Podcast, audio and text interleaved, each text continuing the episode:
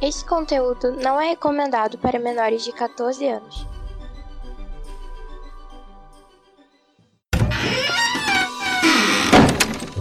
Bienvenue à Omega. Welcome to Omega. Bienvenido Omega. Omega ni yokoso. Irashaimasu. Benvenuto in Omega. Benvingut all'Omega. Benvenuti su Omega. Welcome in the Omega. Bienvenido alla Omega. Benvingut all'Omega. Seja bem-vindo ao Omega!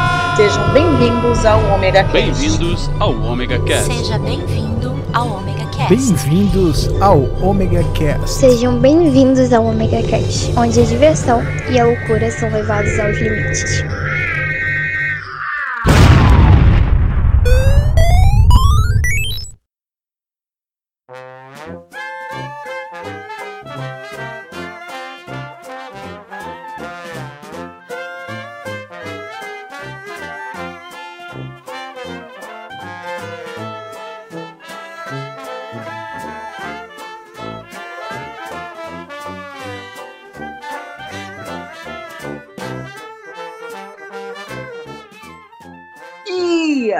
uh, beleza? Começando mais um Omega Cast. Aqui é Cláudio Dragão Dourado, é ligando certas zonas de streaming vermelhas e laranjas tá, para chamar nosso amiguinho das séries antigas gravadas em Betamax Maverick. É, só pra gente voltar às nossas gravações normais, com a nossa tranquilidade normal de sempre. O, Cláudio, vai te catar antes que eu me esqueça. Porra, velho, é teu passado, desgraçado. E vamos naquelas séries novas e lindas com a nossa princesa encantadora, nossa Liv Cat. Oi, pessoal. Olá, olha que fofo.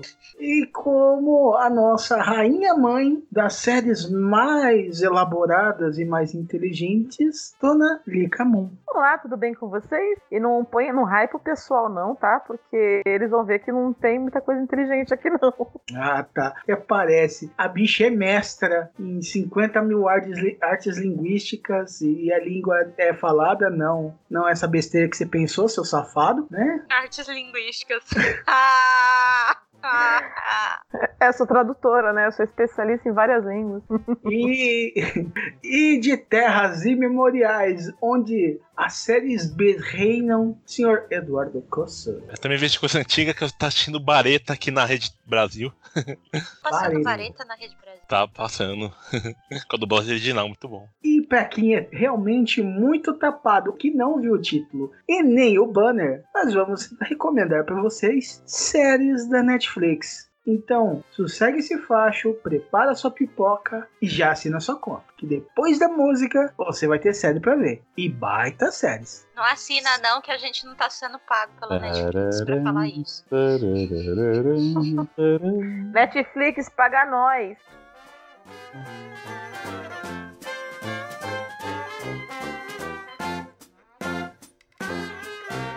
E aí galera, recados rápidos antes de começar esse Omega Cast cheio de dicas. Começando com as nossas redes sociais, né? Twitter e Instagram é Omega Cast, Facebook é Omega Station, ou se você achar, é facebook.com barra Super Omega, né? Porque indiano já tinha pegado Omega Station, mas tudo bem.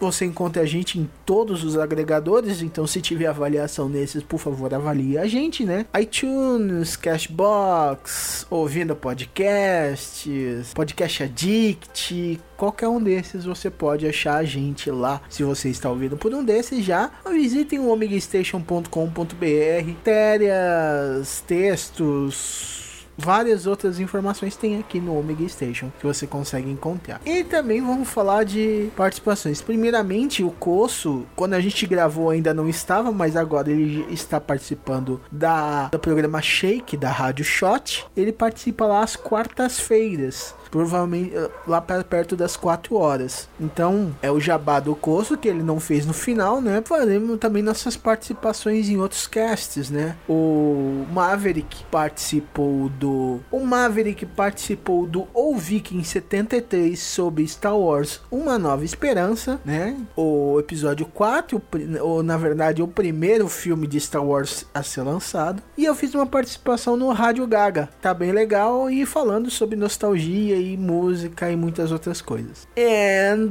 o Vinícius Schiavini relançou todo o audiodrama 24 horas bolas, que tem a minha participação lá também. Então, quem quiser ouvir, os links estão desses casts estão todos na descrição do episódio. Vai lá e assista, ouça e compartilhe e tudo mais. Então, finalizando esses recados, curtam esse cast.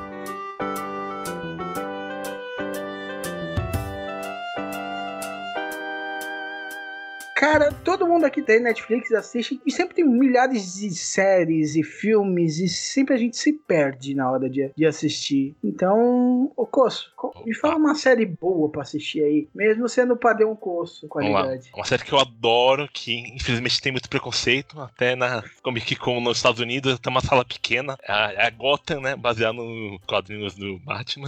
e eu gosto dela porque ela é uma série de máfia e mostrando como aparecem os vilões, como o, o Batman surgindo com isso tudo. E é bem legal porque tem uma né, assassinato, tem uma violência meio mais pesada que normal. Assim. Tem uns gores até que eu achei meio louco. Tem essas coisas que eu gosto, sabe? E eu gosto muito do clima sombrio, assim. E cada temporada, cada momento da temporada tem um nome específico lá. Tem o surgimento de vilões, o surgimento do Batman, né? Teve é, o bloco do Dark Knight, que era o Bruce Wayne virando mais ou menos o Batman, assim, com uma roupa que foi feita lá na presa. Mas nada muito exagerado, né? Ela mostra o Pinguim, o Charada duas caras, o Coringa, que é uma versão diferente. Aliás, tô louco pra ver esse novo Coringa que vai sair esse ano. Quero ver que vão aprontar. Então tem cinco temporadas, Netflix só tem até a quarta. A quinta tá exibição ainda, mas quando sair vai ter. São cinco temporadas completinhas, quase 100 episódios pra assistir, tranquilo. Tem gente que fala que o começo era chato assim, mas eu gostei desde o começo. É um clima que eu gosto, assim ah, estão zoando com o personagem. É uma versão que estão fazendo pra ser mesmo diferente, né? Pra ficar fora do padrão, assim. É isso que eu gosto da série. Qualquer coisa assim, não é a Terra 1, pronto. É, não. É uma, não é a Terra uma 1. visão nova.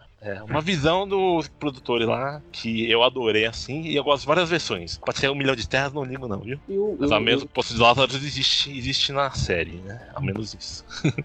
eu comecei a assistir, eu acho que eu fui até a terceira temporada, mas o que, o que me deixou meio chateado foi exatamente isso. Eles, eles pararam de focar no, no em Gotham, até a, a parte de eles estarem colocando os, os vilões em forma diferente, essas coisas pararam, tava achando legal. Mas eles começaram a parar de focar no, no, no Gordon, né, em Gotham, que era o, o, ponto principal. Eles começaram a perder muito tempo focando no Bruce, entendeu? No Batman. Aí começaram a forçar aquele romance já desde cedo do Batman com a mulher gata, essas coisas assim. Isso é que começou a me chatear na série. A série tava indo muito bem, de repente. Chega uma hora que o pessoal.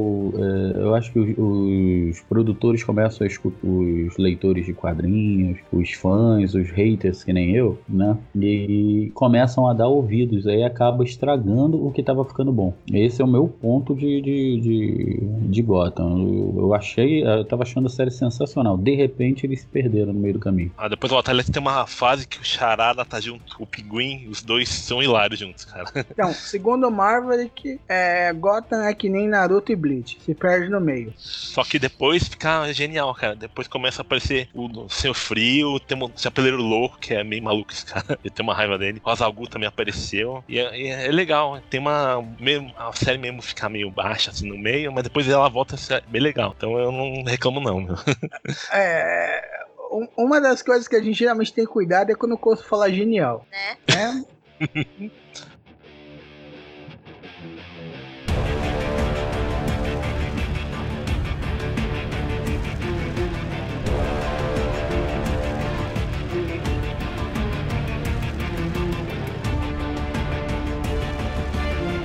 É, Liv, você, nossa princesa, nossa dama podcastal, qual que é a sua, qual série você recomenda para assistir numa noite fria? Eu recomendo The Sinner. The Sinner é uma série que tem duas temporadas até agora, original Netflix, e a cada temporada conta um caso policial é, diferente. O primeiro caso é absolutamente incrível, que é o caso da Cora da Net, Tanet, ou da Net, não lembro. Danone, pronto para comer. Gostoso, cremoso. A qualquer hora. Dá, Dá licença, eu vou Bom, ficar comendo o meu chocolate do Star Wars aqui.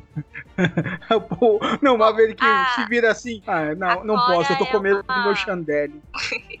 A Cora é uma mãe de família, tem uma filhinha, e um belo dia ela tá na praia, praia assim, tipo praia de água doce, na beira do lago, com a família, e do nada ela ataca e mata, esfaqueia um cara. Tipo assim, do nada. E aí começa a investigação. Por que, que ela na- eh, matou esse cara? Ela já viu esse cara? Ela fala que ela nunca conheceu ele, que ela não sabe por que, que ela fez aquilo. E o grande mistério da série, por que, que ela fez aquilo se ela não conhecia o cara? O que, que tá envolvido nas lembranças, passado oculto dela, nas lembranças que ela não consegue recuperar desse passado? Eu digo pra vocês, se eu não me engano, o quarto episódio, assim, é o ápice. É, assistam o até o quarto. Se vocês não gostarem até o quarto, então abandonem a série. Mas é, é realmente uma série que eu achei muito boa. E a segunda trata de um outro caso. O caso fala de um garoto que teoricamente mata os pais num motel, né? sabe esses hotéis de beira de estrada nos Estados Unidos. E aí começa a investigação, por que que um garoto de 12 anos matou os pais envenenados? Quem que é esse garoto? Quem são esses pais? E aí, investigação em volta disso, envolve uma comunidade de vida alternativa, envolve o mesmo policial que investigou o caso da Cora na primeira temporada. Então, é uma coisa bem interessante que eu recomendo muito pra quem gosta de séries de mistério. Cara, legal. Vocês, Você tipo, vai série- até o quarto. Se você não gostar, você pode mudar pra sala também, né?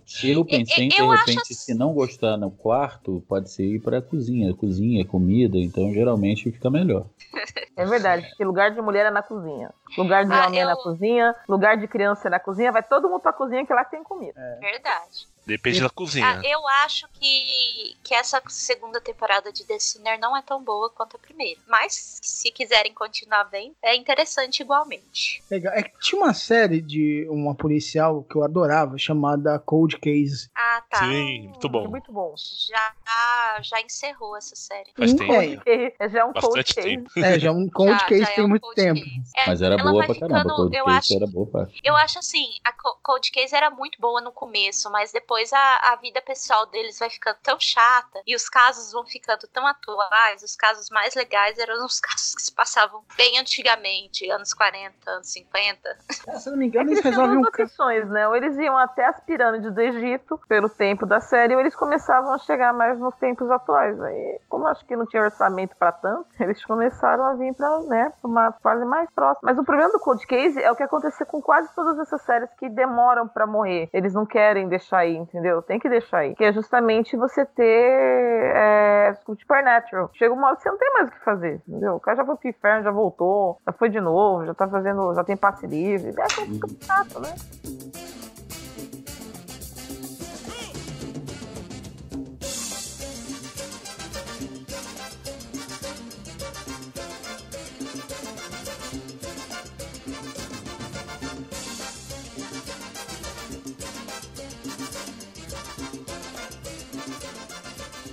Então, nossa, glamourosa gênio Lika, é sua série. Sou eu. Então, eu vou começar então com uma série, já que vocês colocaram o hype lá em cima. Nossa, que ela é, sei lá, praticamente. Eu prefiro ser mestre que ser doutora. Já falei que todos os mestres são muito mais legais do que os doutores, né? Porque você pode ser mestre dos magos, mestre mas doutor é o quê? Doutor Gore, né? Dr. Evil. Então, doutor é uma bosta. Eu não gosto mesmo. Fiz pela grana. É, eu acho que uma série que, assim, uma série que não é da Netflix, mas está na Netflix desde a primeira temporada.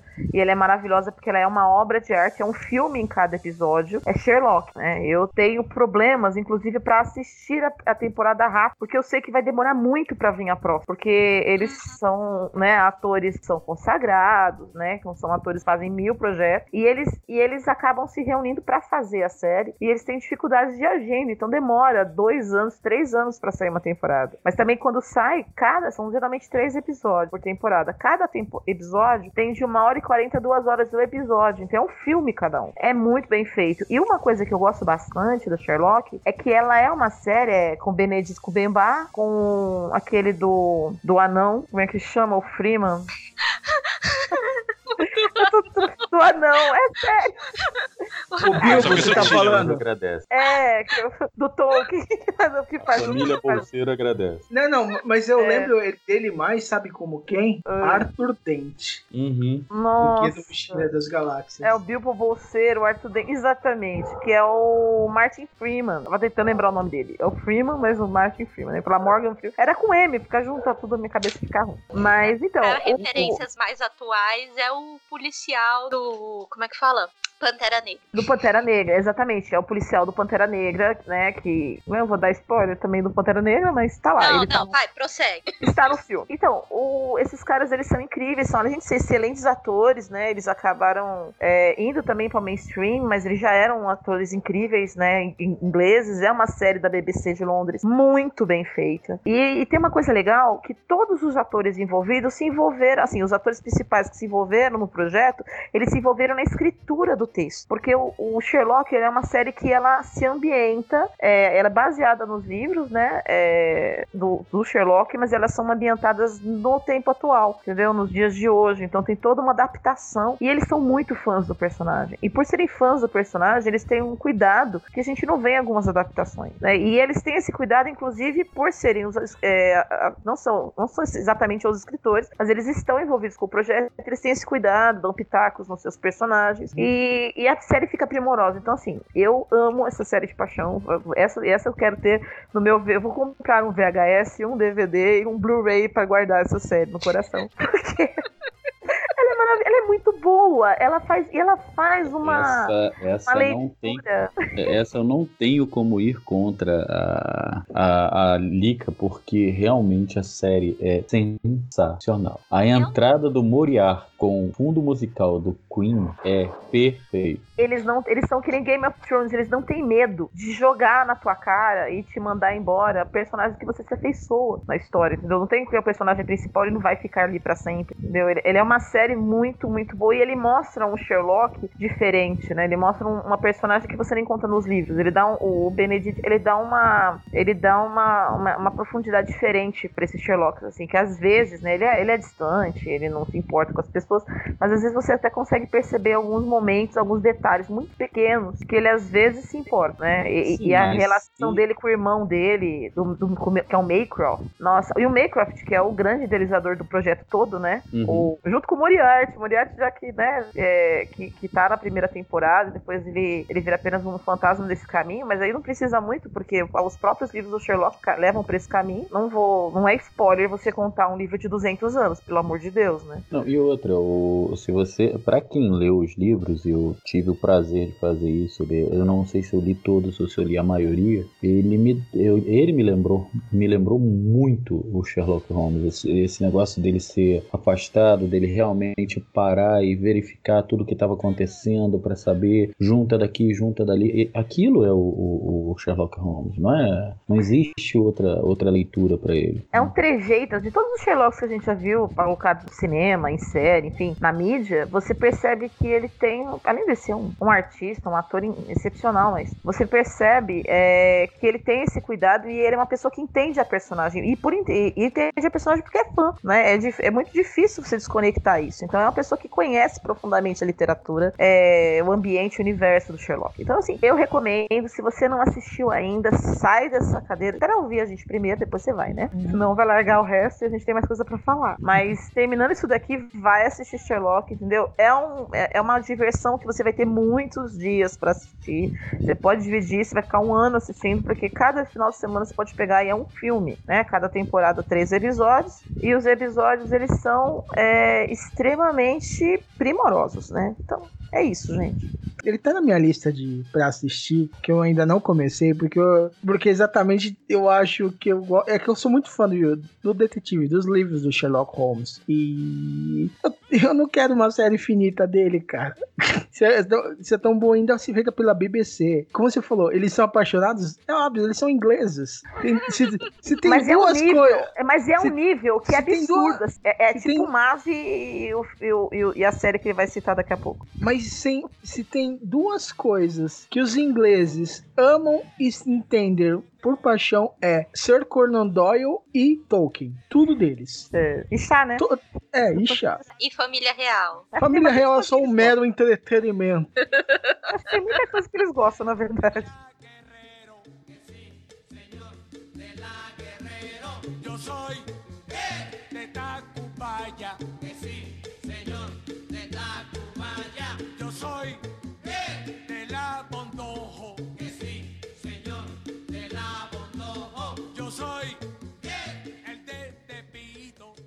E você, Maverick, meu amiguinho? Eu sei que você quer jogar tudo isso pro espaço pra falar de uma série.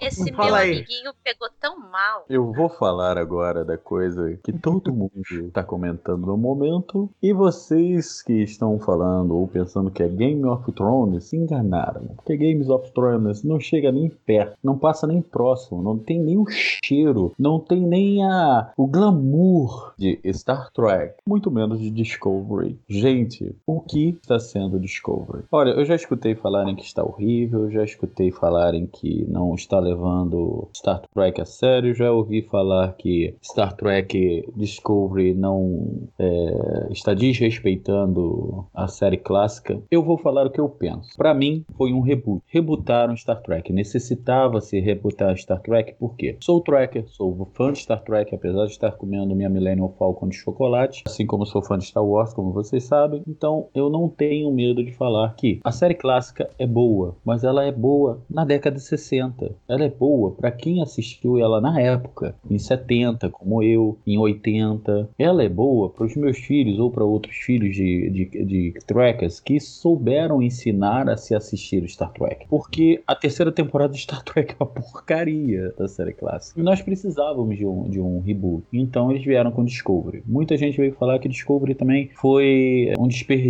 Para mim, não. Eu estou vendo Star Trek em 2019. Então, para mim, foi sensacional. E agora vamos para os pontos que eu acho primordiais em, em Discovery. Primeiro, se botarem como reboot, tá perfeito. Porque eles souberam fazer um- um- uma interposição entre o, o uniforme que foi apresentado em Enterprise e o uniforme do- da série clássica. né? Que o uniforme da série clássica, quando apareceu agora, ficou lindo. Quando eu falo lindo, é lindo de eu querer comprar e sair na rua com ele. Não que eu já não faça. É, dois, as histórias ficaram muito boas. Eu achei que ficaram muito bem amarradas. Assim como a maioria do- das séries hoje em dia. Você tem aquele negócio que tá explodindo tudo à sua volta, mas o- o- os protagonistas vão lá, param. Então, eu te amo, eu também te amo, mas nós não podemos levar esse amor. Existe isso, como em todas as séries, mas mesmo assim, foi bem colocado. Eu não achei que foi uma série arrastada, como muita gente falou. Eu achei que ela foi até bem dinâmica pra Star Trek, né? E, porra, gente, eles apresentaram o primeiro desenho da Enterprise, porque a Enterprise era pra ser igual a Discovery no início, depois que ela veio ter a nacelle em cima. Quer dizer, eles respeitaram o universo, trouxeram histórias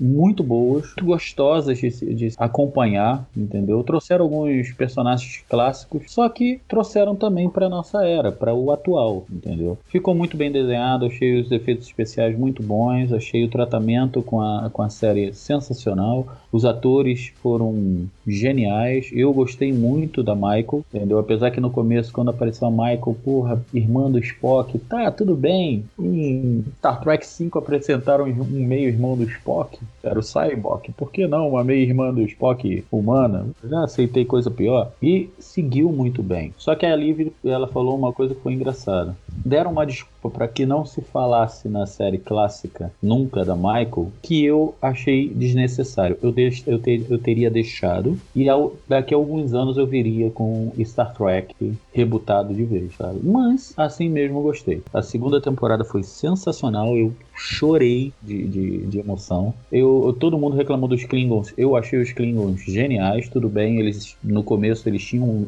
um pouco de erro no falar, né? Na, na, na gramática Klingon. Klingon. Eles na verdade não estavam falando quase Klingon, saía uma ou outra palavra de Klingon, mas eu gostei bem, eles trataram bem dos, dos Klingons. Aí os, os fãs reclamaram, trouxeram os Klingons é, cabeludos, mas cara, eu achei genial. Eu vejo Star Trek Discovery como um reboot sensacional, uma série que de- deve continuar, inclusive vai continuar e já teve até uns, uns videozinhos que eu achei vendo que se for por aquele caminho mesmo, vai arrebentar a boca do balão. Eu vou ficar de olho, cara, porra. Ah, eu sou apaixonado por Star Trek.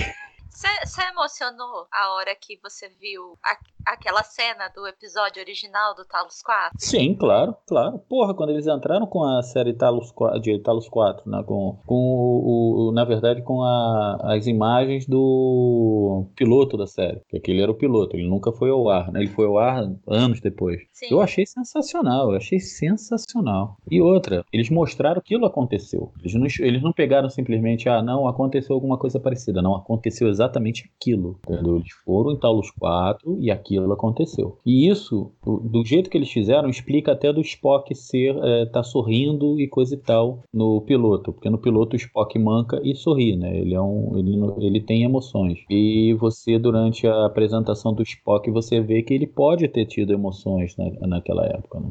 E é genial. E outra, vou falar uma coisa aqui. Vou, levar, vou jogar titica no ventilador, hein? Gostei desse rapaz como Spock. Ele não lembra fisicamente, ele não lembra visualmente o Leonard Nimoy, mas ele representou bem o Spock. Aquela dualidade do Spock, ele representou muito bem. Ele fez bem o Spock, mas quem eu gostei mesmo foi do Capitão Pai. Pra mim, ele é o melhor capitão. Sim, foi maravilhoso mostrar o Pike, porque o Pike ele, ele apareceu só no piloto, né? Assim como a primeira oficial, que eu achei sensacional ela aparecer, né? Ele só aparece. Ah, eu esqueci o nome, que é, eu acho que o nome é Taulus 4, que é o, São dois episódios, que é a hora que o Spock leva o, o Capitão Pike de volta a Talos 4, que aparece nas imagens. Aparece inclusive ele me- no mesmo maquinário né, da, da- da- apresentado no- na série clássica, na- nas, nas visões que ele tem. Eu achei sensacional, cara. Eu achei que Star Trek Discovery eh, não desrespeitou o universo Tracker, pelo contrário, eles, eles obedeceram muito, eles respeitaram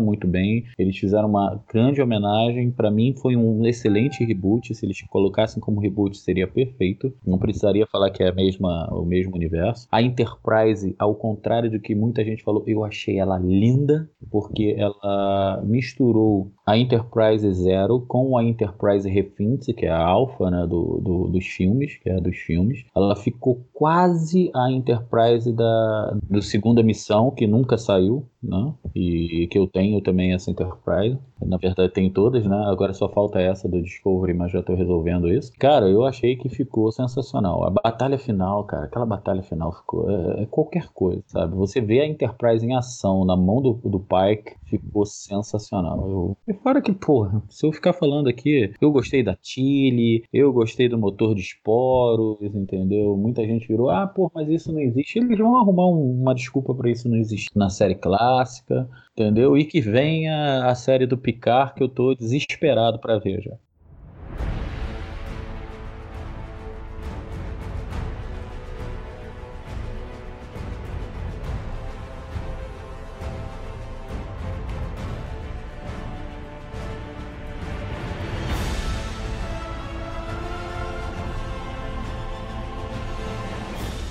Tá? Ih, Porque vou sentar na frente da Netflix pra assistir, sabe o quê? Desventuras em série. Ah, genial. Delícia. Cara, essa série é uma coisa gostosa. Mesmo os protagonistas só se ferrando, como tem dias que a gente só se ferra nessa vida. Tipo, todos quase. É, porra, meus No últimos meu caso, três. todo. Os últimos três meses da minha vida foram basicamente desventuras em série. Mas, cara, a estética deles é muito gostosa, cara. E a história é levada numa toada, tipo, de tentar te fazer se sentir culpado por gostar de, de assistir aquela história, saca? É todo um lance de. Cara, você não devia estar assistindo isso, nem muito menos gostando disso. Porque isso é terrível, tenebroso e medonho. Mas vamos te mostrar mais disso. Eu fiquei muito triste de ter acabado, cara. Eu queria muito mais.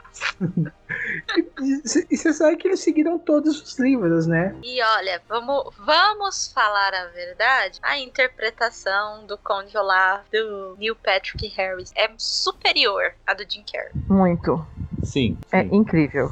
Sim. Mas também, vamos lá, ele teve mais tempo pra fazer isso, né? E teve muito mais de. Congeola? Não? Mas assim, na primeira temporada da série, ele já tava perfeito, entendeu? Então, tipo assim, não é. Desculpa, antes de você rodar um filme, o Jim Carrey deve ter tido muito tempo pra ler os livros e se preparar. Mas o Jim Carrey só foi o Jim Carrey com uma máscara de congelar. Como ele sempre foi em Você- todos os filmes, né? É o- é o- Exatamente. Todo mundo reclama que o, o.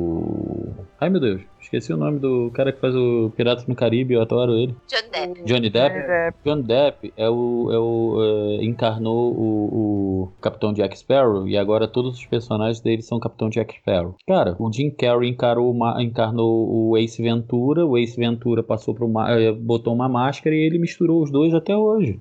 Entendeu? Só que o que que Comédia acontece? ele não sabe fazer. Drama pode até ser. Não, o, o- eu acho que ele é muito bom ator, eu acho que ele é um bom comediante, quando ele não exagera. Cara, mas quando que ele não exagera? O, o humor dele é humor de careta. Eu É humor odeio humor físico. de careta. Não, por exemplo, ele em o mundo do- o Do Jandy. Não, não é Mundo de Andy, o mundo do ai, Show de. Show de Truman. show de Truman. No É show um de filme Truman ele tá excelente, cara. Ele não exagerou ali, entendeu? Ele não tem exageros ali. E, pô, tá sensacional o filme. Concordo, entendeu? né? Aí o que que acontece? E- o, o- no Desventuras é, em séries agora, a série, que eu vou ser sincero, eu assisti só acho que quatro episódios. Ah. Foram, é. É porque eu tava assistindo com o Chibi e a gente parou de assistir eu vou ainda voltar a assistir com ela. Aí o que que acontece? Eu- Porque eu tava sem internet, eu tava com a internet da Xuxa, né? E o, esse rapaz, não, ele já trabalhou uma outra forma. Como ele apresentou um outro personagem, uma outra personagem pra gente, nós vimos um- um- uma interpretação muito melhor do que, por exemplo, o Jim Carrey quando apareceu pra, como, como Conde Olaf, ele, cara, eu olhei e falei, tá, é o Jim Carrey fazendo máscara velho, hum, sabe? Então fica difícil. E outra, é, é incrível, é, certas coisas quando são colocadas em série, elas ficam melhor do que no filme. Tem mais tempo pra desenvolver, né? Sim, você tem mais tempo pra desenvolver. Você não pega seis livros e bota num, num filme só. Você pega seis livros e faz seis episódios. Pronto. Na- e na verdade, cada livro dava dois episódios. É porque ela- o- a baixa bilheteria desse primeiro filme é que não proporcionou outros, né? Cara, uma, uma das coisas que eu vou lá, eu gostei muito do filme, também gostei nisso aqui, é toda a estética retrô dele. Que é tudo ano. É uma mistura, uma amálgama de algumas coisas que tem hoje com, com anos 20, anos 30, saca? É muito gostoso de você ver aquela estética retrô cinza, que, sabendo, sabendo que é retrô e cinza, saca? E, e tirando sarro de si mesma e, e se perdendo em obviedades, zoando as próprias obviedades. Como Uma nada parada, dá que, certo. uma parada que eu gosto muito é que sempre dá a impressão daqueles filmes antigos de Hollywood onde o cenário de paisagem não era pintado. Dá a É. impressão que você tá sempre olhando pra um, pra um teatro ou pra um filme antigo. E ele tem uma coisa gostosa, porque ele também tem, ele não só se- ele seguiu, foi fiel aos livros, mas ele sabe acabar, né? Ele, ele conta a história direitinho e sabe dizer adeus. Então você fica assim, apaixonada, essa série fica no teu coração, mas ela também não. é, Ela fica num lugar especial, porque ela sabe ir. As pessoas têm que deixar saber. Ela, é, ela eu acho uma série perfeita. É, A, sé- a série é maravilhosa, cara. Eu gosto. Cara, eu me apaixonei tanto que eu acho que eu já assisti ela inteira umas duas vezes. E isso quando, tipo assim, eu não maratonava uma temporada pra assistir a outra quando lançava. A menina. Eu preferia a do, do filme. né? Eu achei ela muito mais bonita. Mas a Violet da série, ela me encarna mais a Violet, sabe? De ser a, a gênio engenheira. Tem o seu tique, senão ela não consegue criar. Que é amarrar o cabelo. Ela precisa sempre amarrar o cabelo. Aí eu achei que todas as crianças estão incríveis e a Sunny mesmo. Gente, muito fofa a Sunny. Olive, você pegou as piadas que tinha, tipo assim, como a Sunny cresceu tanto sentada no banco durante só alguns minutos? De um ano pra outra temporada. Isso era muito bacana. Eu achei legal como a última temporada deixou a gente gostar ainda mais do Conde Olaf. Sim, sim. Que deu, vamos lá, aprofundou bem mais nele. Sim, você consegue entender o porquê que ele foi pro, pro outro lado da cisão e tal. É, e aí, tipo, você consegue se perdoar por gostar dele. Não, eu tô aqui pensando é, sobre isso e falando assim. É, eu penso a mesma coisa, assim, é engraçado, porque a gente tem um vilão que você se apaixona por ele e acha ele uma graça, assim, é, porque ele sabe da profundidade que precisa. Eu acho que não precisa necessariamente ser uma série, pode ser um filme. A gente vê vários atores que fazem isso em filmes. É claramente não foi o caso do Jim Carrey, né? Tanto que o filme também não teve uma aceitação, uma bilheteria muito legal, o que é uma pena. Mas, por exemplo, quando você chega, compara o filme com a série, quando as crianças chegam na mansão, a, a fotografia da série é muito superior. Eu não sou especialista, eu sou só uma pessoa que gostou da série, que gosta dos livros e assistiu o filme e assistiu a série. Mas quando você chega, a fotografia da casa, a cara das crianças, até o bebê tem expressão, gente, é uma coisa fofa. Porque eu também sou dessas, eu assisti várias vezes. Aí você consegue ter, consegue perceber coisas que você não percebe da primeira vez, né? Eu, eu acho que essa série é uma gracinha. Ela é, ela é boa para assistir com as crianças. Eu assisti com meu filho. Não, a gente curtiu junto, foi muito gostoso de ver. E ela tem uma inocência, né, também. Assim, ela tem problemas e é legal porque ela coloca a criança nessa situação de problema. Mas ela tem uma inocência que a série conseguiu manter. A história tem uma inocência que a série mantém na história, entendeu? Como como isso se desenvolve. Isso é muito legal. E ele mostra uma perspectiva na visão da criança, né? Toda a história é contada nessa visão. Se você conseguir entender isso, você percebe como a série é genial. Uma das coisas que eu mais gosto é eles pegarem. Só as crianças veem que é o Conde Olaf disfarçado. É, e isso acontece muito com criança pequena. Tipo, elas estão falando uma coisa que para elas é óbvia, mas que para um adulto que perdeu toda a imaginação, que perdeu toda a, a ludicidade do mundo, aquilo é absurdo. Cara, e o que, que era aquele computador para reconhecer o Conde Olaf na escola?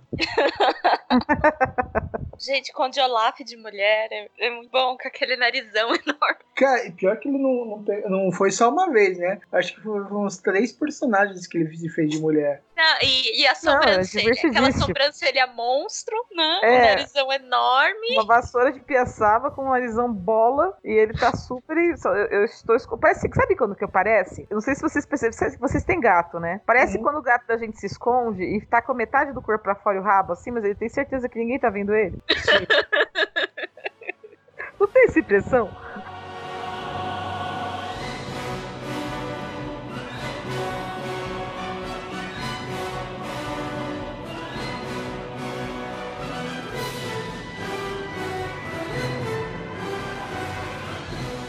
Fazer uma outra ordemzinha aqui. Começou o Costo, agora vai começar Live. Segunda rodada, Live. O que com uma pipoquinha quente com manteiga fica bom pra gente ver na Netflix? pipoquinha quente com manteiga e um lencinho do lado, fica bom The Keepers, série documental da Netflix. É, The Keepers conta a história real de um caso é, que aconteceu nos Estados Unidos. Uh, se eu não me engano, foi nos anos 60 tem eu já não me lembro mais porque já tem um tempo que eu assisti a série. Mas basicamente, uma senhora nos anos 90 se lembrou de acontecimentos da infância dela num colégio católico. E ela se lembrou de é, dos abusos sexuais que ela sofria por parte de um dos padres que era é, do padre, né? Que era o diretor da escola. E ela também se lembrou que parte desses abusos tinham a ver com o desaparecimento desaparecimento de uma freira que há anos, é, que era tipo assim, um mistério é, pra polícia local. Nunca acharam quem matou essa. E aí, é, as lembranças que ela foi recuperando depois de tantos anos é, conseguiram dar luz ao que pode ter acontecido com essa freira. E também mostra um pouco da luta dela é, e de outras pessoas para provar que ela não estava inventando, que ela realmente tinha bloqueado uma lembrança e tinha se lembrado de que esse padre abusou não só dela, como de várias outras crianças. É uma série muito boa,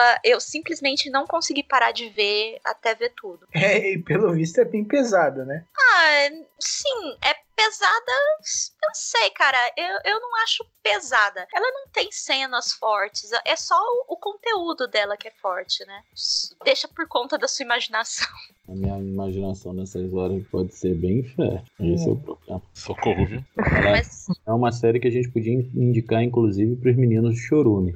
Pra que assim, eles coloquem na, colocar aqui na lista, né? Indicar para. Indicar para os. É é uma série que, que eu gostei muito, é, porque é muito difícil para as crianças que, que sofrem abuso. Muito difícil para elas contarem. Então você vê várias pessoas que passaram anos, passaram anos sem contar é, o que aconteceu e simplesmente ignoraram e tocaram a vida pra frente, sabe? Mas que e, e que ainda até hoje relutam em admitir o que aconteceu com elas. É muito difícil você trazer à tona esses sentimentos, né? Eu não cheguei a ver essa série, eu vi, eu vi a sinopse, chegou indicada pra mim, mas eu não. Sabe quando você assim? Essa é uma série que ela é primorosa, provavelmente eu não vi, tá? Vou ser sincera, eu vi só as cenas, o trailer. Só que você tem que estar no espírito pra assistir a série, senão você se mata no final, né? Porque é uma série muito triste, assim, é muito visceral. Então você tem que estar meio que no clima pra, pra sentar e falar: não, agora eu vou ver esse negócio mais cabeça. Tá vendo? O pessoal me julga, mas quem tá trazendo as séries aqui é a Liv.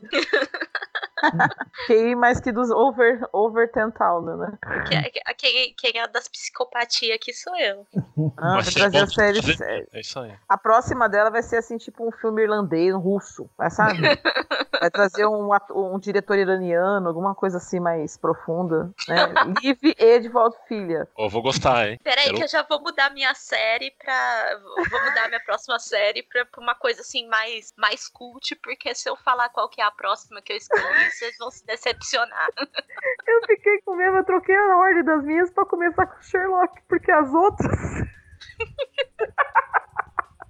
Eu não, as minhas são tudo o que eu gosto, o resto que se dane. É porque Então é vamos, já que você gosta, Maverick, qual que é a sua próxima série? Bem, a minha próxima série é nada mais, nada menos do que uma série que todo mundo tá curtindo, todo mundo tá esperando, porque quando sair vai ser Dudu Coço Genial. Não é ruim, não vai ser Dudu Coço Genial, não. Vai ser bem melhor do que Dudu Coço Genial. Pois é, Stranger Things. Eu nunca falo eh, certo isso, então bagulhos estranhos. Essa é genial sim. Hum. Não, cara, é genial. Eu sou pai da Eleven, porra. É, Stranger Things. Aí É é. Stranger Stranger Things. Essa seis. Eu falo Klingon, não inglês, porra. Things.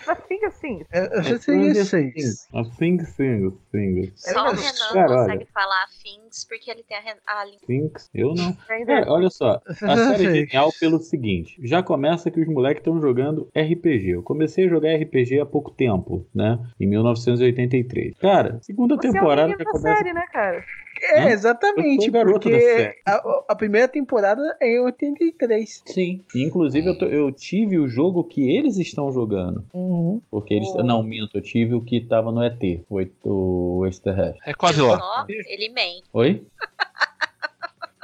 É quase lá. Tudo É, quase o mesmo jogo. Então o que que acontece? Eu comecei a jogar em 83. Eu me identifiquei muito com a série por causa dos, dos carros que foram mostrados, do, do carro do irmão da menina que foi mostrado, por causa do que acontecia, por causa do, do, do tipo de conversa no colégio, caramba, cara. Aquilo ali era eu, cara. Só que com uma diferença, porque eu fazia Kung Fu e baixava o cacete dos outros. era a única diferença. E fora que depois, cara, porra, minha filha fica exatamente a Eleven quando ela faz o cosplay. Então, cara, a, a série foi. A série me trouxe assim. Eu, eu assistindo o- o- a série com as crianças, com a Isabel e com o Yuri, cara, eu chegava a sentir o cheiro da época, o cheiro das coisas, sabe? Porque quando eles vieram na segunda temporada com Caça-Fantasmas, nossa senhora, eu, gente, eu pirei, porque eu fiz mais ou menos o que eles fizeram. Eu fiz o uniforme dos Caça-Fantasmas, hoje, hoje eu tenho o casaco, né? Mas eu fiz o uniforme dos Caça-Fantasmas e eu fiz a- o acelerador de partículas de papelão, cara. Entendeu? Então, cara, porra, aquela série é. Além dela ser muito boa, porque eu achei que ela é muito boa, ela é muito bem desenvolvida, a trama é muito legal, ela foi muito bem pensada, ela foi muito bem é, ambientada. Você se sente na década de 80, entendeu? Não é aquele negócio que às vezes você vê uma série, ah, essa série se passa, passa na década de 80, aí você olha assim, poxa, mas não, sabe? O cabelo daquela pessoa ali, tá vendo que não, não é o cabelo da década de 80. Não, o Things tá fazendo isso, ele te leva pra dentro da década de 80. São as mesmas músicas, os carros. Cara, é muito, é muito foda. Eu. Ai, ai. Saudosismo. Eu também eu assisto essa série dublada, porque na época, anos 80, tinha tudo dublado. Então eu entro Uhum. mais no clima com isso, não sei porquê. Não, eu Só assisto, aceito eu, se eu falar, sempre- eu- é, eu, eu sempre assisto dublado porque eu gosto do trabalho dos dubladores, então eu tenho que assistir tudo dublado. É muito boa a dublagem. Então, Não, só o... aceito se a dublagem tiver aquele sotaque paulistano que tinha de, nas dublagens de antigamente e se falar é, Herbert Richards no começo. Filho da mãe. O, o, o legal é que a segunda temporada começa quando eu tinha um dia de vida, né? Isso. Menos de. Porque ela começa em 21. 20, a segunda temporada começa em 28 de outubro de 84. Eu tinha nascido tre- na, às 3 horas da manhã do dia anterior. Esse- essa série, ela é especial porque eu assisto com o meu, eu assisto, o meu filho é viciado nessa série. Ele, ele lê tudo sobre Stranger Things, ele queria saber se já tinha HQ da Stranger Things, ele queria saber se tinha livros, é, ele, ele é muito viciado, ele tá contando os dias pra assistir essa série e, a- e foi a primeira vez que a gente realmente curtiu alguma coisa juntos de verdade, assim, os dois estão, né, na, na pilha. Isso é muito legal porque cria uma conexão. Então eu sou realmente apaixonada também Olha, por essa essa série, série. essa série é tão boa, mas tão boa, que ela me lembra que o dinheiro não compra felicidade, mas ele compra um Fusca, que é quase a mesma coisa.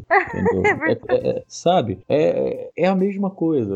É, Ela não me traz os anos 80 de, de, de presente, eu não, eu não me coloca nos, nos anos 80, mas ela me teleporta sentimentalmente para os anos 80. Como eu falei, eu consigo sentir o cheiro, eu consigo sentir a, a, a mesma vibração da época, sabe? Naquela hora que você, você acha alguma coisa, ou come alguma coisa, ouve uma música que você sente até o gosto das coisas de antigamente. Teve uma, uma- um episódio que eu tava assistindo com as crianças, eu tava comendo canjica. Gente, eu tava me sentindo numa festa junina comendo canjica. Eu tava sentindo o cheiro da, da festa junina de rua no Rio de Janeiro, sabe? É, é, é é inenarrável o que, aquela, o que essa série faz comigo. Ela, ela é legal, ela é uma série que criança, é é feita pra criança também assistir, né? Uma de- determinada idade, não tão pequena. Mas meu filho tá com 10 anos e, e tá, ele tá assistindo desde os 8, ele tá apaixonado pra série. Mas ele também é uma série que ela não trata a criança como uma idiota, entendeu? Isso é muito legal, porque a criança ela, ela passa pelo caminho, ela se sente dentro, representada na história. Então ele tá muito identificado. E aí, a partir dessa série,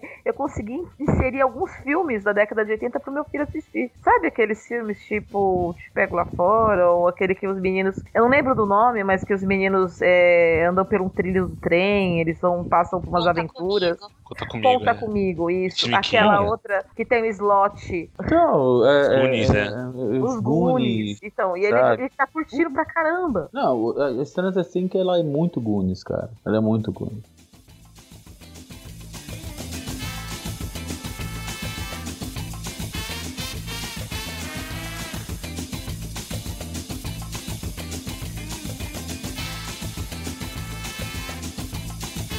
Senhor Cocildo, qual que é a sua próxima série? A próxima é uma original do Netflix, que é Santa Clarita Diet, que eu adoro essa série. Boa pra caralho. É, eu considero uma sitcom de terror comédia, né? Tem a família, tem os vizinhos, as situações. Por isso que eu gosto. São três temporadas de 10 episódios cada por enquanto, né? Espero que continue bastante.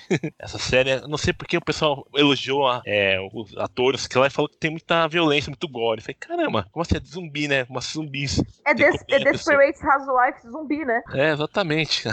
As pessoas são muito frescas, assim, mas é engraçada, você, você pode assistir tranquilo, os personagens são ótimos, os atores também estão perfeitos. A Drew Barrymore tá ó, excelente, né? Até o Timothy Offland, que eu não sei falar dele, que é- não sei porque saiu aquele ritmo horroroso lá, mas esse cara é muito bom, eu gosto muito dele. Ele tá ótimo. Também, é, não sei porque também assistindo dublado também. Na verdade não era pra ser assim, mas tudo bem. Então eu gosto muito dela, assim, dos gores dela. São engraçados os gores, você fica achando, ah, que meio nojento, mas tudo bem, assim, eu não ligo. Aí a trama é bem legal também, o roteiro tem muitas surpresas, tem mistérios que vão aparecendo durante os episódios, assim, eu gosto muito disso. A gente vai descobrindo várias coisas, assim, né? Tem um pessoal estrangeiro que na última temporada que quer investigar isso aí, quer saber como saem os zumbis, assim, é bem legal. Então eu indico pra todo mundo que não liga pra muito gore, mas tem bastante humor. O interessante é que eles mudam, vão mudando o foco das coisas, assim, de uma maneira mais bem natural, assim. Quando começa, ah, o, o foco é como que eu vou alimentar minha esposa que virou um zumbi, matando pessoas e tal, né? E depois vai mudando, vai entrando no mistério e tal, e vai- ficando bem bacana. Eu tô querendo, eu, eu tô querendo ver, porque todo mundo fala bem, mas eu não, Eu não gosto da temática zumbi, mas como ela foge um pouco dessa, dessa história de temática. Da, ela leva a temática zumbi para um outro, pra um outro ponto, né?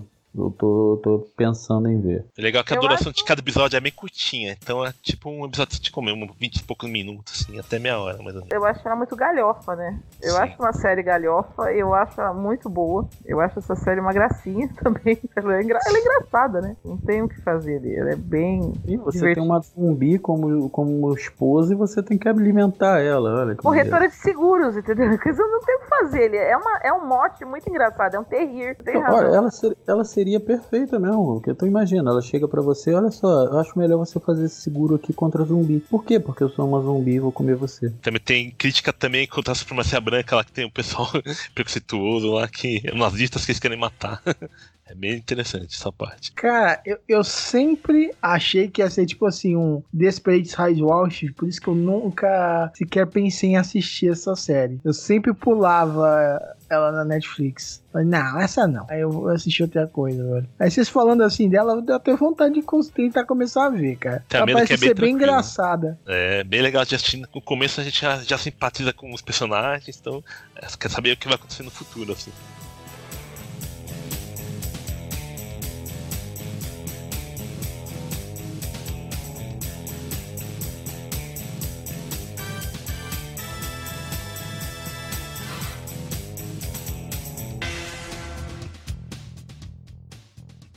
A minha segunda série, né, é Titãs, que caramba, mano, eu, minha cabeça explodiu. E eu tive um problema, porque eu achei que era uma série fofa, e eu fui começar a assistir com meu filho, né, e a primeira das primeiras coisas que o cara faz é explodir a cara do outro na parede. Porque eu pensei nos Jovens Titãs, falei, ah, deve ser fofinho igual. E não é! Isso é genial! Entendeu? Depois, depois de, de, de botar ele pra dormir e dar uma de chavada no coitado, né, e fazer de contar, isso não é pra você agora. É uma série que eu falei, meu Deus do céu, aquele é muito bom. Finalmente, a gente tem eh, super-heróis que não são aqueles babaquinha, cueca vestida por cima da roupa, entendeu? Inclusive tem muito dessa fala, né, desse, desse ranço do, eh, do, do Robin, né, em relação ao Batman. É, é uma série muito boa. Eu recomendo pra caramba se você quer fugir daquele, daquele clássico, né, sou super-herói e não firo as pessoas, eu sempre bato nas pessoas e, e devolvo elas pra elas fazerem de novo a mesma coisa e voltarem. Os Titãs não tem isso, entendeu? Se eles tiverem, pelo que eu percebi é o seguinte, se eu tiver um, um vilão e o vilão estiver ali, nós vamos matar esse vilão e vamos dar um jeito nele e acabou, né? É porque eu acho, que- pode falar, eu acho Não, maravilhoso. é porque o que que acontece? Os, os jovens titãs, eles não nasceram como são o, o Titan Go, entendeu? Como são as séries de, do, do titãs fofinhos, sabe? Até os,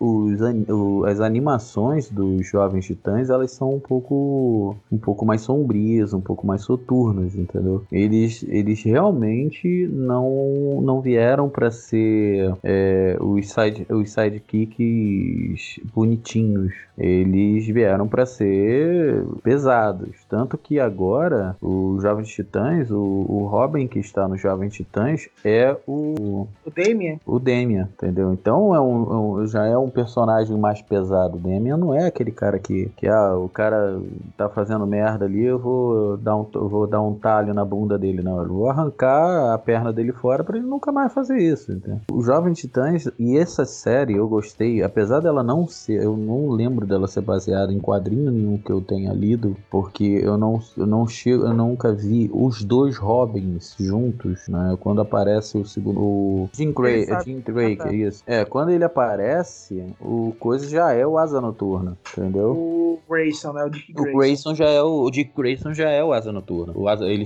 na verdade, ele sai dos Jovens Titãs, se torna o Asa Noturna, aí o, o, segundo Robin assume os Jovens Titãs. Só que é aquele negócio. Tem algumas coisas da série que são sim baseadas em alguns quadrinhos mais, mais antigos, que são mais pesados. Mutano, ele não é verde à toa, entendeu? Ele se torna verde depois. Aí aquele negócio deles botarem o cabelinho dele verde só, eu achei legal porque é aquele negócio, tu manter o cara verde uma série inteira, o tempo inteiro também é complicado, né? Então eles, eles puxaram um pouco a série mais pra realidade. E o que eu achei genial foi eles botarem o Batman naquela situação que eles botaram, entendeu? Eu sempre quis ver o Batman enlouquecer. E aquela visão do, do, do Robin do Batman enlouquecer e invadir. Ai meu Deus, Arkham e matar É. tudo. Eu achei genial. Sair matando todo mundo. Foi Eu achei muito aquilo legal. genial, cara. Aquilo. Você não tem, e você, e assim, ele tá lá, mas não tá lá, né? Esse é muito que é, esse que é foda. Você não você traz o personagem, mas ele não está lá. Ele não, nem precisa mesmo estar lá, porque quem tem que estar ali são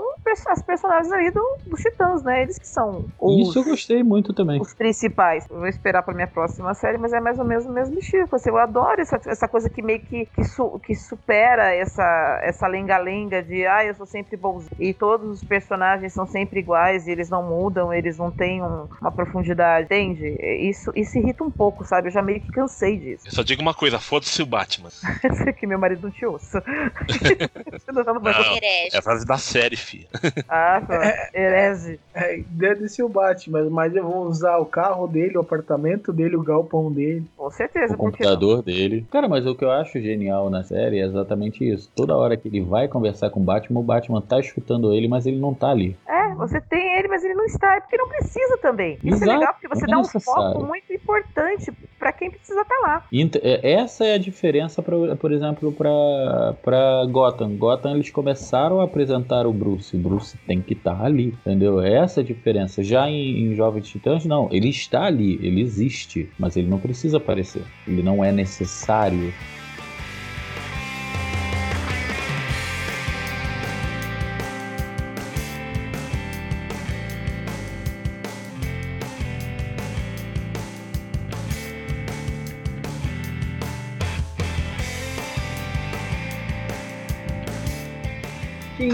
Quem, vai encerrar essa segunda rodada sou eu, com, com um score muito alto, com grandes pontuações, porque eu vou falar de High Score Girl, que é um anime barra CGI muito do legalzinho, que conta a história de um garoto que é semi-retardado e que ele só pensa em videogame. a história do Dudu Cruz. Não, é, é- a história lembra eu na Hum. idade desse cara, mas tudo bem. E nesse, e como é no Japão, é um anime baseado no mangá, ele ficava muito nesses game centers que tem lá. E ele vai misturando a história com a história dos videogames. Tanto que ele vai falando do- dos lançamentos da época, do- dos estilos de luta, do que é novidade diferente de um jogo de luta e outro, ou um jogo de ação, um jogo de, fi- de beat'em up, por exemplo, que eles falam também de Final Fight, e dá a história do, do jogo junto com a história da série, que também, outro elemento é que esse garoto, indo nesses game centers, fica amigo de uma menina rica que não consegue, vamos dizer, se comunicar muito bem, tanto que ela não fala absolutamente nada, ela só joga. É, só que Que eles ficam amigos porque, na verdade, ela é muito melhor do que ele no videogame. E não, ele só, fica. Peraí, peraí. Essa mulher não fala nada, só joga. Quero É duas. legal, é porque ele tem que adivinhar o sentimento dela, então isso aqui é legal da série. E ele Ficando jogando.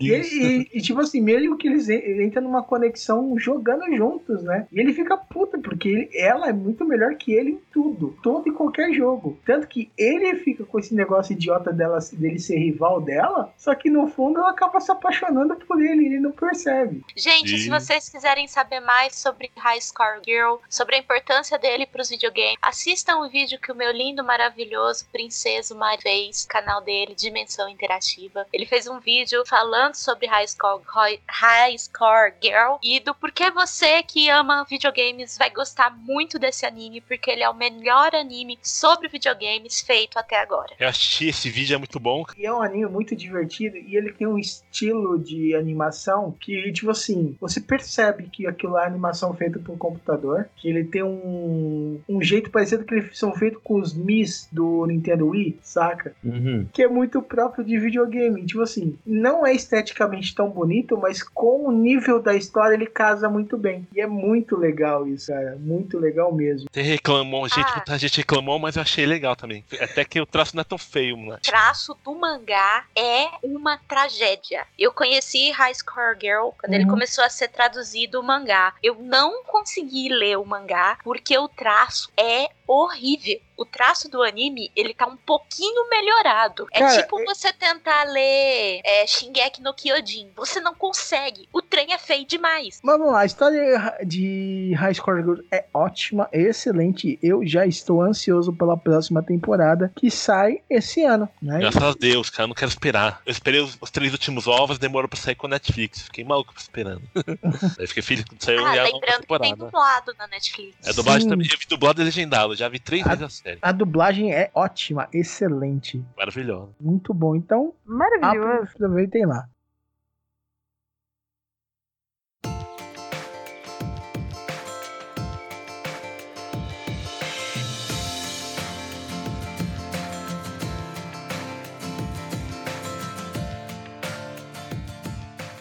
Cara, então vamos lá. Agora a gente vai fazer um, um bate-bola, um, um jogo rapidinho de mais umas um, três, quatro séries que vocês recomendam, mas sem explanar muito para não ficar um cast também de 600 milhões de horas e dar muito trabalho pro editor que no futuro está muito cansado, né? Eu quero mais que o editor se Ah, mas ele se fode muito, com certeza. A, vi- a vida não perdoa. Welcome então vamos lá. to my life. Exatamente. E como nosso amigo reclamou, Maverick, quais são os seus três rapidinhos? Três recomendações Minhas bem três rapidinhas. rapidinhas. É, me roubaram uma das minhas recomendações, mas não tem problema não. É, bem, eu vou começar com One Punch Man, né? Que porra, que anime genial. Você tem a história de um cara que fez um treinamento que 90% dos seres humanos fazem, se torna o ser humano mais, o, quer dizer, o ser mais forte do universo, entendeu? E que ele simplesmente já tá de saco cheio, porque tudo ele resolve como é o nome do, do, do,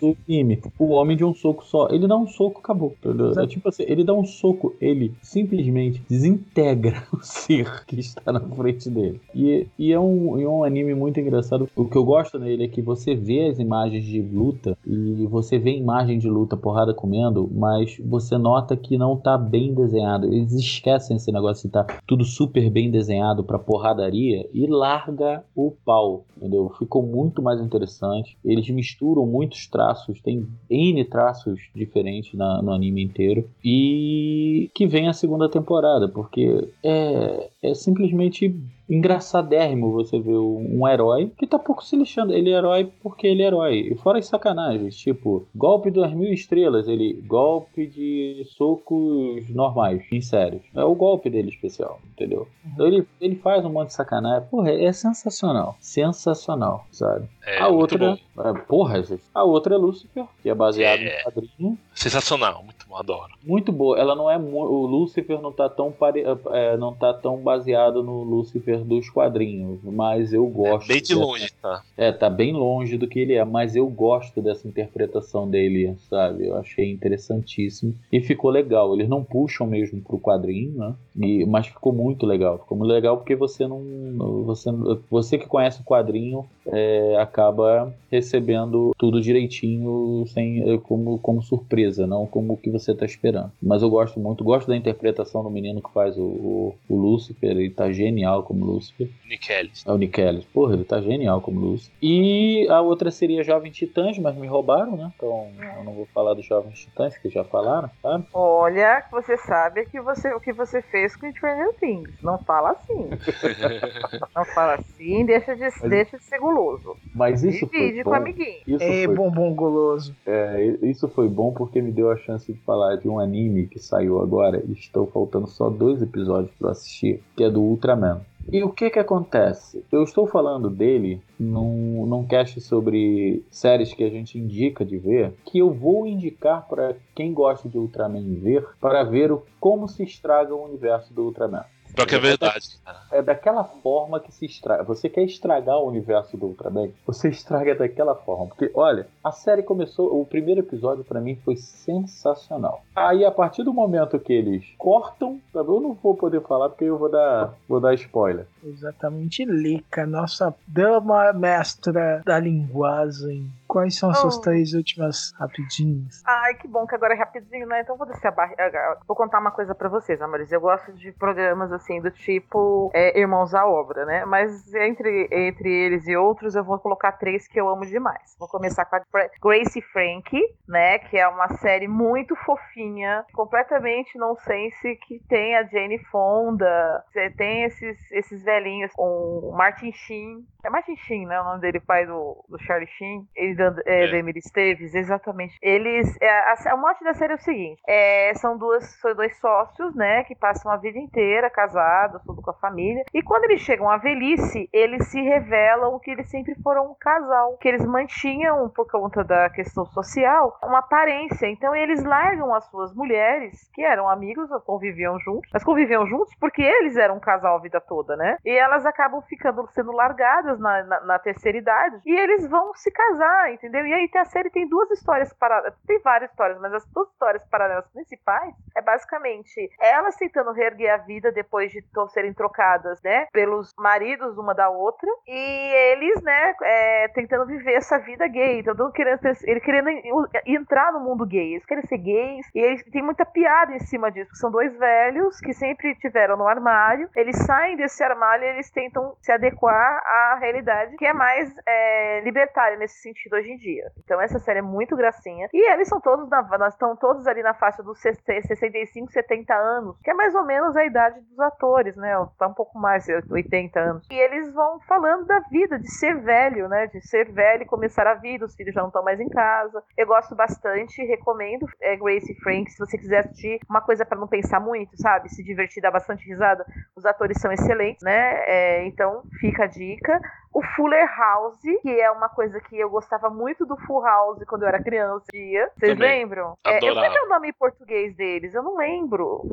Três é demais. Três é demais, isso. O que, que eles fizeram? Tirando as gêmeas Olsen, que eles também tiram sarro, né? Quando eles falam que elas não podiam, puderam vir, porque elas estavam com a vida muito ocupada, foram os únicos que não aceitaram voltar pro, pra série. Todos os outros atores voltaram, entendeu? Todos. Então, é, o Fuller House é a mesma história que acontece com o Full House. Que você tem um pai que fica viúvo com três crianças, né? É, uma, uma maiorzinha, quase uma pré-adolescente, depois vai ficar adolescente na história, uma, uma criança e um bebê. O que acontece é que essa criança mais velha, né, ela vai crescer, vai casar, etc. E ela vai ficar viúva também. E ela volta pra casa do pai, né, que é a mesma história. E aí vem a amiga ajudar, o irmão. Então, a irmã vem ajudar, o amigo vem ajudar, que como exatamente aconteceu na outra história. Só que agora muda um pouco essa estrutura, não é mais o filho, é mais o cara que fica viúvo, é a menina. E aí a história também é uma delicinha e você acaba vendo com os outros personagens e é como se fosse uma continuação de uma história que você meio revival, sabe? Você tem aquele aquele aquele cheirinho, aquele gostinho de que eu gostava muito disso, agora eu tô voltando e aí continua sendo aquela sitcom americana clássica dos anos 80, com pessoas no sofá e com aqueles risos no fundo que você não sabe de onde vem, parece um fantasma. Então eu curto pra caramba Fuller House, é muito fofinho. E a última, né, que eu gosto muito, que é uma produção do Sylvester Stallone, e eu assisto com meu filho e a gente adora, que é The Ultimate Beastmaster, né? Não vou dar spoiler dos vencedores, etc, mas já tá acho que na terceira temporada. Eu adoro ver aqueles caras, porque qualquer tipo de é mulher, é homem. Tem pessoas profissionais, tem pessoas, sei lá, que são médicos e eles têm que passar pelas etapas lá do, da besta, né, Pra ser o Beastmaster, pra ser o mestre da, que vai vencer esta besta. Que são é, esses desafios por etapa que ele tem que passar. E aí cai no chão, que dar água, essas coisas. E é, eu acho divertidíssimo. É um, é um programa pra se pensar? Não é. É um programa, assim, no nível do que o Cláudio me chamou, entendeu? Falou, nossa, mestre, doutor. Não é. Mas é uma delícia quando você tá cansado do serviço. Você não quer pensar em nada. Pega uma pipoca, né? Um suco, senta na frente da TV com teu filho, com teu amigo, com quem você quiser, ou sozinho, e fica rindo, porque é divertido e é gostosinho, assim. A... Tem os comentaristas, né? Tem os brasileiros e cada. E são representantes de país. Então, sempre os Estados Unidos estão lá e cada temporada tem um país diferente. Na primeira temporada tinha o Brasil, na terceira tem o Brasil também. Então, tá lá pra. Vamos lá pra torcer, já passou, mas acho bem divertidinho. Então, quem quiser, curte aí que Beastmaster é bem legal. Cocildo, Cocildo, você. Mais umas três rapidinhas. Bora lá. Pedir comigo mesmo, vamos lá. Primeiro é um anime. A primeira a pessoa fazendo anime- propaganda aí. É, Decepcionou, hein? Rapidinho. é, é o É trocadilho. como um miojo. Vamos lá, o primeiro anime é o Mob Suit Gundam Unicorn, tá? São sete episódios, são seis, quase 50 minutos e um de uma hora e meia, que encerra a série. É no universo Gundam, assim, é baseado numa light novel, que é, é tipo livrinhos lá no Japão, né? E é legal que é, encerra a série assim, você assiste tranquilo, a animação é muito bonita, mesmo ser 2010, você nem parece, parece que é nova, que acho que produção menor e tem mais tempo de produção. Tipo filme, quando fazem uma animação. O filme é muito melhor. Tempo, tranquilidade, orçamento. Vamos pular aqui. Depois eu tô assistindo Bates Motel, que é expande o universo do Psicose, do Alfred Hitchcock, né? E é muito interessante. Ah, essa série tem cinco, cinco temporadas, tem completinha aqui na Netflix pra assistir. Tem um- uma história bem interessante, principalmente quando chega perto do filme. Você fala, caramba, quero que você chegue àquela parte do filme. Acho muito genial. Então, pra quem gosta de suspense, terror psicológico, drama. Essa eu indico muito ela. E daí eu tô assistindo Sword, Sword Art Online, Alternative com Gale, que é no mundo do Art Online lá. Não se fala direito. Mas é uma, tipo, uma spin-off. São acho que 12 episódios, assim, é bem legal de assistir. Eu me animei eu assisti em dois dias. e tinha que fazer trabalho no banco e assistia na fila. Que eu baixava no Netflix e assistia só no celular. Não tinha internet nada. É tranquilo. Live, Live, nossa princesa encantadora desse podcast. Três últimas sériezinhas, recomendações rápidas. Vamos lá, vamos de brasileiros. É, primeira série original Netflix brasileira, comédia Samantha. Samantha é uma série, tem duas temporadas, é uma série brasileira. É, os episódios é, são poucos episódios, eu acho que a primeira tem seis episódios, a segunda tem sete. É, conta a história de uma garota que era uma cantora de um grupo infantil que tinha um programa na televisão nos anos 80. Então Lógico. mostra mostra muita coisa errada que havia na televisão nos anos 80, como essas pseudo-celebridades, é, essas crianças que cresceram como celebridades nos anos 80, como elas não sabem lidar com o mundo de hoje em dia, quando elas são viraram pseudo-celebridades ou simplesmente viraram pessoas comuns. E tudo isso é, tem um clima assim muito engraçado, muito atrapalhada. É, Samantha tem uma vive num mundo só dela, fazendo o que ela quer. Tem um marido que acabou de sair da cadeia, tem dois filhos que praticamente cuidam dela em vez dela cuidar dos filhos. Tem um agente picareta e acontece muita coisa bacana na série. Você vai ficar com as musiquinhas do grupo infantil na cabeça, tem vários flashbacks, muita coisa engraçada, é altamente recomendado. Segundo brasileiro, é uma parceria Brasil-Canadá, Cupcake Dino Serviços Gerais, é um desenho. É um cupcake cor-de-rosa e um dinossauro amarelo, e eles são amigos, e eles fazem serviços gerais. Eles são faz tudo. Eu adorei o anime, não, a animação. Ela é muito engraçada, muito fofinha. Acredito que seja livre pra todo mundo. E mesmo você que é adulto, pode ser que você goste bastante dessa série. Última recomendação: original Netflix, Violeto Evergarden. Violet Evergarden, uma, um anime baseado numa visual novel japonesa. É, conta a história da Violet, que é uma menina que foi criada basicamente pra ser cachorro de briga e ela serve, ela é o braço direito de um general durante uma guerra, país fictício. E ela perde, isso não é spoiler, esse general morre e ela perde os dois braços. E esses braços são substituídos por braços mecânicos. E o anime inteiro ele gira em torno de se esse general realmente tá vivo ou se ele tá morto. Da Violet querendo encontrar esse general, que é uma pessoa que ela ama, mas ela não sabe que ela ama. E a descoberta dos sentimentos, porque ela foi criada totalmente para ser sem, sem sentimentos, para ser apenas uma arma. Então ela vai descobrindo os sentimentos dela ao longo da série por meio das cartas que ela escreve. Ela vira uma autômata de automemórias, que é uma pessoa que escreve cartas numa máquina de escrever. Então, conforme ela vai escrevendo as cartas de uma pessoa para outra, ela vai aprendendo o que são sentimentos. É um anime muito bonito, super recomendo. E eu quero recomendar mais um, porque eu sou diferente, sou especial. Mais um original Netflix, Cyborg 009.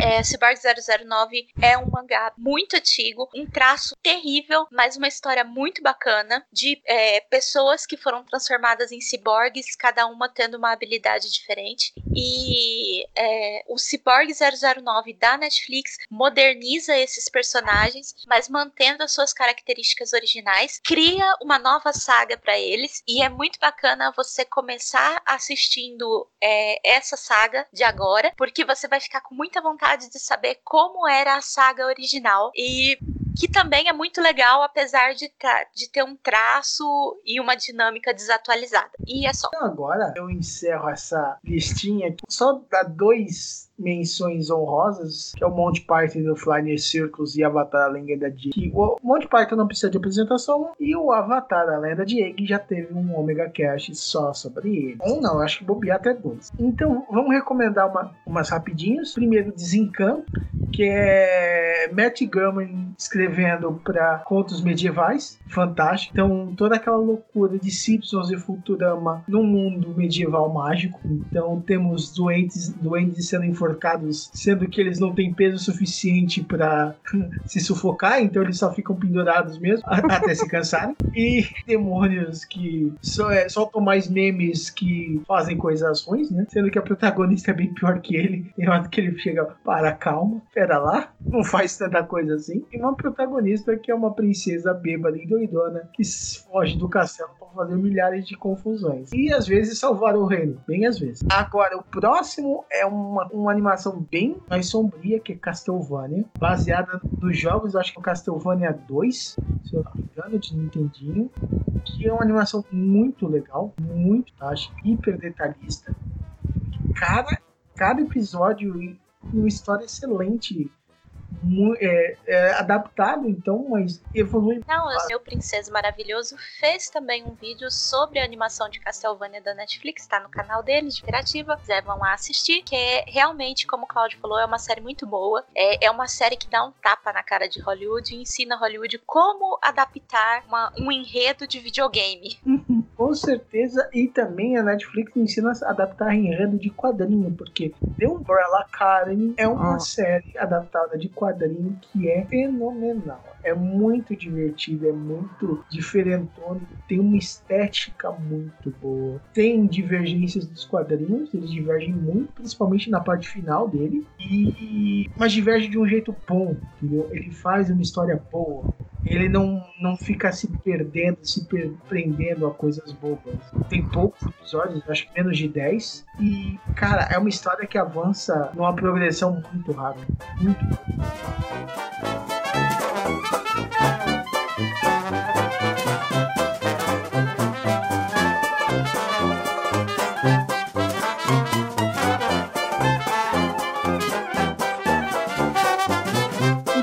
Isso a gente encerra mais este Omega Cash. Obrigado, Lívio. Obrigado, Elic. Obrigado, Coço. Obrigado, Maverick. O cash ficou sensacional. É, pra variar um pouco, quando junta a turma certa, e a gente sempre junta a turma certa no Omega, no Omega Cast, então o Omega Cast é maravilhoso sempre. É verdade. Nossa, metido, não? Oi. Que maravilha.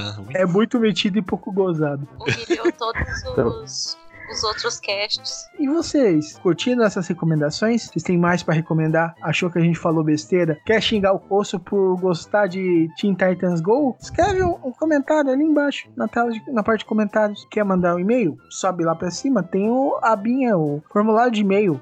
Não quer? Quer mandar pelo seu e-mail? É simples, é só abrir sua caixa de e-mail e colocar, mandar e-mail para omegacash@omegastation.com.br. Então espero que tenham curtido, curtam todas as nossas dicas. Um Omega abraço, até a próxima.